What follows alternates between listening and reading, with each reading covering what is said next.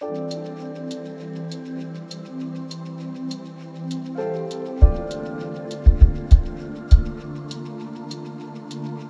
слушаете подкаст сообщества Undefined.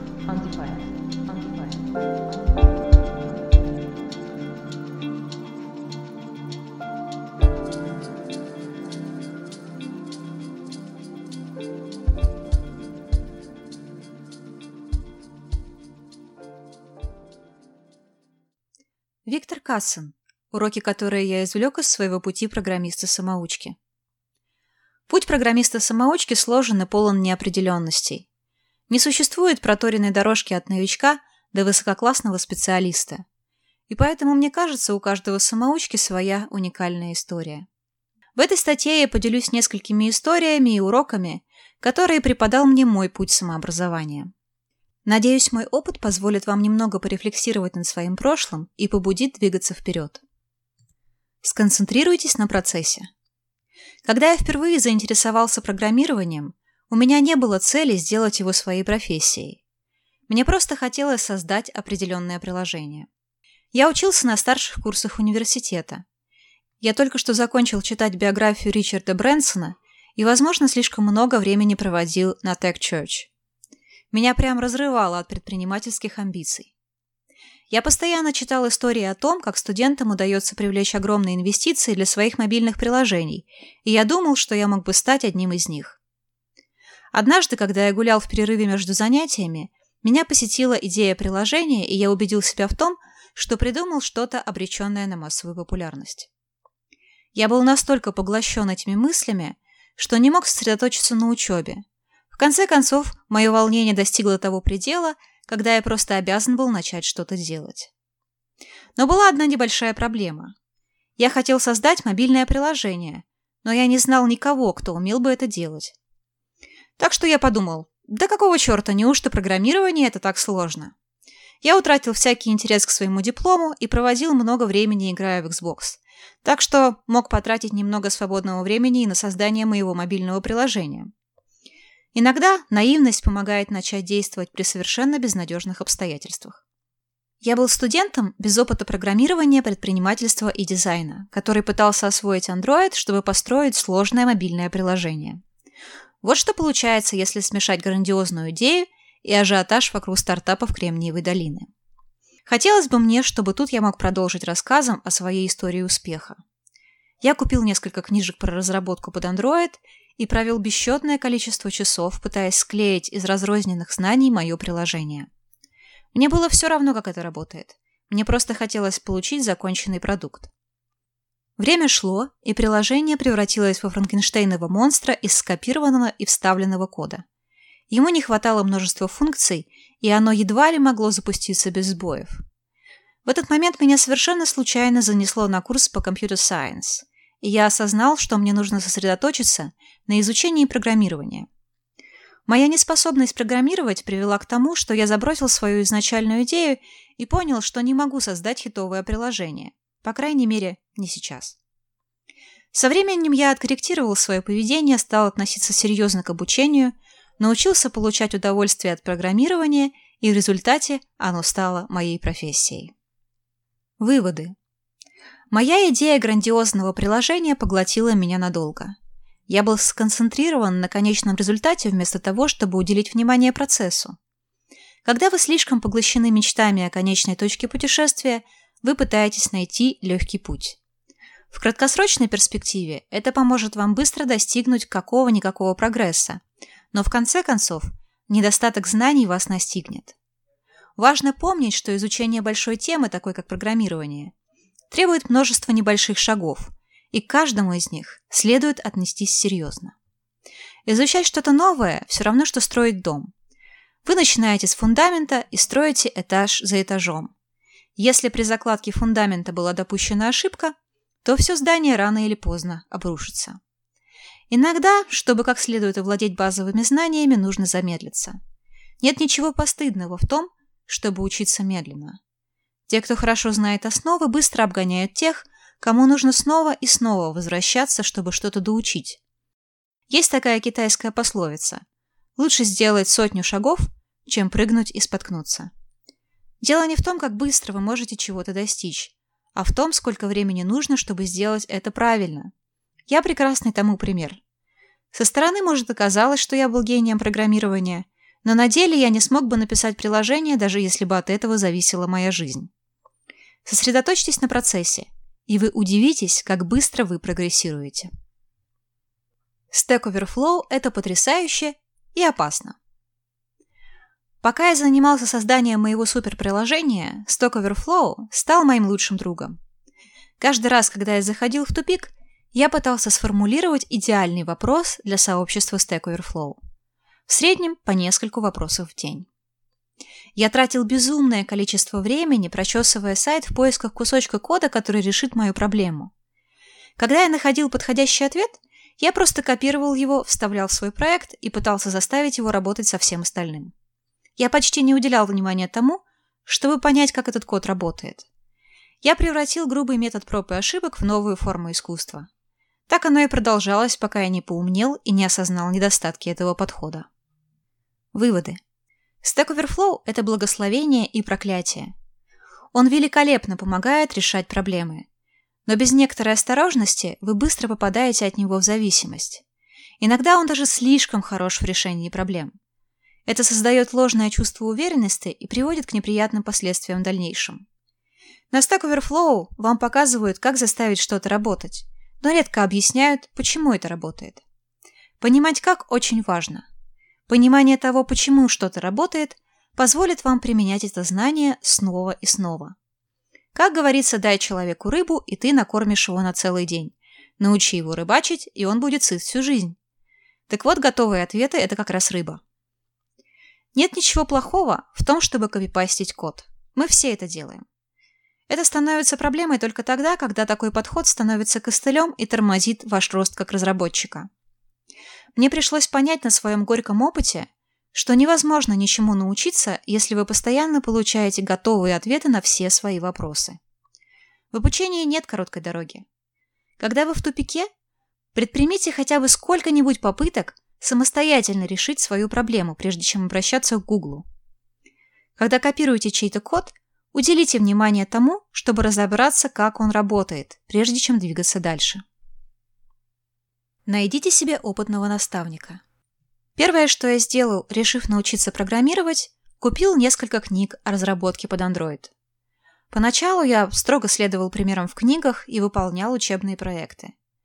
Тем не менее, я быстро разочаровался в таком подходе из-за его медлительности и решил бросить это дело и дальше разбираться самостоятельно.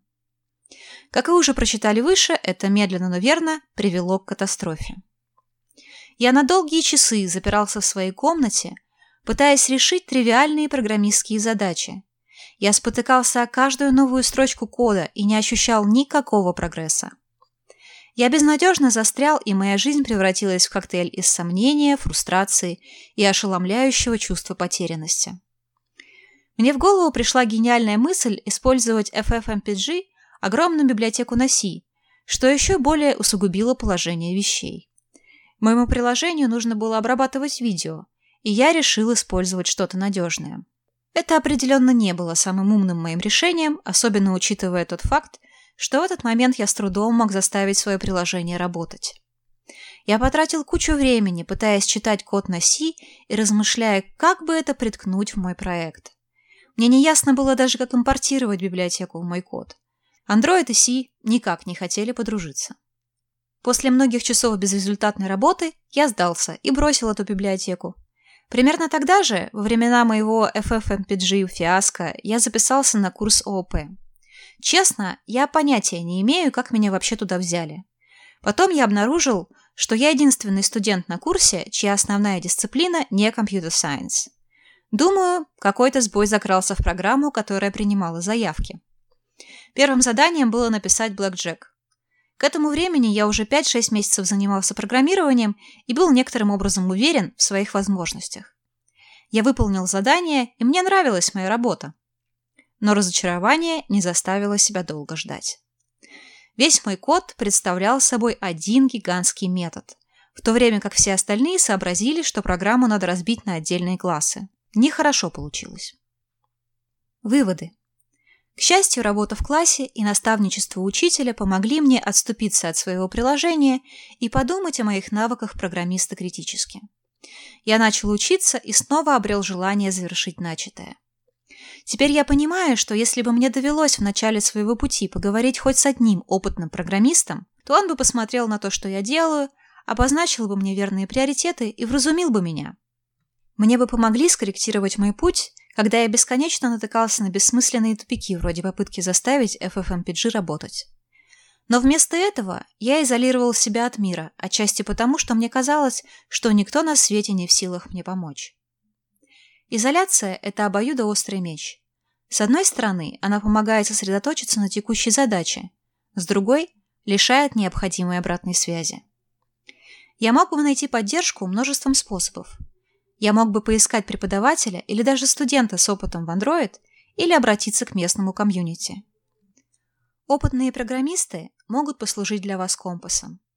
Они не проложат за вас ваш путь, но, по крайней мере, с их помощью вы сможете убедиться, что вы идете в верном направлении. Наличие помощи – это часто именно то, что отделяет успех от неудачи. Обязательно ищите советы везде, где только можете – это сэкономит вам время и убережет от разочарований. Создайте себе условия. Вероятно, это единственное, что я сделал правильно, пытаясь научиться программировать. Всю мою жизнь мне было тяжело готовиться к контрольным и делать домашние задания. Дома меня постоянно что-то отвлекало. Я пытался найти убежище в библиотеках и кафе. К счастью, я использовал этот опыт, когда учился программированию. В конце концов, я стал завсегдатаем нескольких местных кофеин. Мне нравилось там, потому что, во-первых, переменами я сдавала разнообразие, а во-вторых, там легко было спрятаться. Ну и легкий доступ к кофеину, конечно, тоже мне не повредил.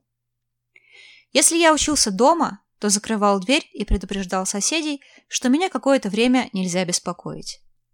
Вне зависимости от того, где я находился, я включал музыку погромче, чтобы не слышать, что происходит вокруг. Не могу сказать, что я научился идеально создавать себе условия для учебы без помех, но большую часть времени мне это все-таки удавалось. Выводы. Необходимость в правильном окружении для учебы очень часто игнорируют. Сосредоточенность необходима для запоминания и изучения навыков. Когда вы пытаетесь научиться чему-то новому, эффективность вашего обучения напрямую зависит от сфокусированности вашего внимания. Когда вам не удается собраться, Новая информация не задерживается у вас в голове, что приводит к тому, что вам требуется больше времени на изучение тех же самых вещей. Ваше окружение не должно вас отвлекать, и у вас должна быть возможность подолгу удерживать внимание на одной задаче. Даже во времена COVID-19, когда из-за постоянного присутствия домочадцев стало сложно работать в уединении, есть ряд шагов, которые помогут вам создать для себя подходящую среду. Вот что вы можете сделать. Найдите место, где вас не будут отвлекать. Переключите свой телефон в режим полета. Используйте блокировщик веб-сайтов, который можно настроить по времени для социальных сетей и новостных ресурсов. Наденьте наушники и включите ненавязчивую музыку. Желательно заранее составить большой плейлист, чтобы не отвлекаться на переключение песен. Избегайте телевизора и других отвлекающих факторов. Имейте при себе блокнот, чтобы записывать задачи и идеи, которые приходят вам в голову. Предупредите окружающих, что вас не следует беспокоить. Только вам решать, где и каким должно быть ваше рабочее место. Но постарайтесь его организовать, потому что это точно стоит затраченных усилий. Выходите в мир и встречайтесь с людьми. Я получил свою первую работу как программист почти случайно. Я только что переехал в Омаху, штат Небраска, и к тому времени я уже год самостоятельно учился программировать. Я мало с кем был там знаком, так что я зашел на meetup.com, чтобы поискать людей, которые, как и я, интересовались бы разработкой. Нашел Meetup про разработку для мобильных устройств, сразу для iOS и Android. И решил пойти. Первый в моей жизни метап заставил меня понервничать. Я минут 10 сидел в машине, решая, идти мне или уехать. Я был в ужасе. Я не был уверен в своих навыках, и я точно знал, что абсолютно все пришедшие имеют больше опыта, чем я. В конце концов, я послал все к черту и таки решился зайти. И я этому очень рад. Я стал завсегдатаем этих встреч, и однажды я встретила на метапе рекрутера, который как раз искал Android-разработчика. Мы немного поболтали, и позже на той же неделе я сходил на собеседование. Перед интервью я чувствовала себя вполне уверенно. Во время него мне казалось, что мой собеседник смотрит на меня, как удав на кролика. Меня расспрашивали про проект, над которым я работал. Я старался поддерживать разговор, но чувствовал себя не в своей тарелке. После собеседования меня попросили погулять где-нибудь часок, чтобы потом я мог поговорить еще с кем-нибудь. Зная, что с треском провалился, я бродил по центру просто, чтобы проветрить голову. Следующее интервью оказалось куда как более удачным, и вскоре мне предложили стажировку. Я был в такой прострации, что только после того, как подписал бумаги и запустил рабочий компьютер, пошел к руководителю и спросил, будут ли мне платить за стажировку. Стажировка переросла в мою постоянную работу, так я и стал профессиональным программистом. Выводы. Если вы самоучка, никто не будет охотиться за вами. Вам придется искать возможности самостоятельно. Выпускники университетов и школ программирования имеют преимущество использовать свои знакомства, чтобы найти работу. Самоучкам такая роскошь недоступна. Вам придется выйти в люди и самим налаживать связи и знакомиться. Холодный обзвон работодателей и рассылка резюме могут сработать. Тем не менее, я пришел к выводу, что людям нравится нанимать людей из своего круга. Сайты вроде meetup.com помогут вам найти ваше сообщество. Даже во время пандемии проводится множество онлайн-метапов, которые могут оказаться информативными и полезными. Еще есть каналы в Slack и сообщества в Discord, которые помогут вам завести новые полезные знакомства. Можете даже попробовать написать опытным программистам и попросить их о короткой виртуальной встрече. Делайте все, что можете, чтобы набраться храбрости и начать обращаться к людям и общаться с ними. Будьте дружелюбны и разговаривайте с ними о своем опыте. Не стесняйтесь рассказать, что ищете работу. Ставьте себя в такие ситуации, когда может случиться что-то хорошее. Нельзя выиграть лотерею, ни разу не купив лотерейного билета. Обращайте внимание на всякую подвернувшуюся возможность, потому что даже если она выглядит как тупик, она может привести вас к чему-то большему. Моя стажировка принесла мне куда меньше денег, чем другие предложения работы, которые я мог получить. Но она дала мне возможность найти свое место в IT. Суть в том, чтобы смотреть на предложение работы в долгосрочной перспективе. Стажировки или частичная занятость могут не оправдывать ваших зарплатных ожиданий, но при этом открыть вам новые двери в будущем. Заключение. Как видите, я допустил множество ошибок на своем пути к карьере программиста.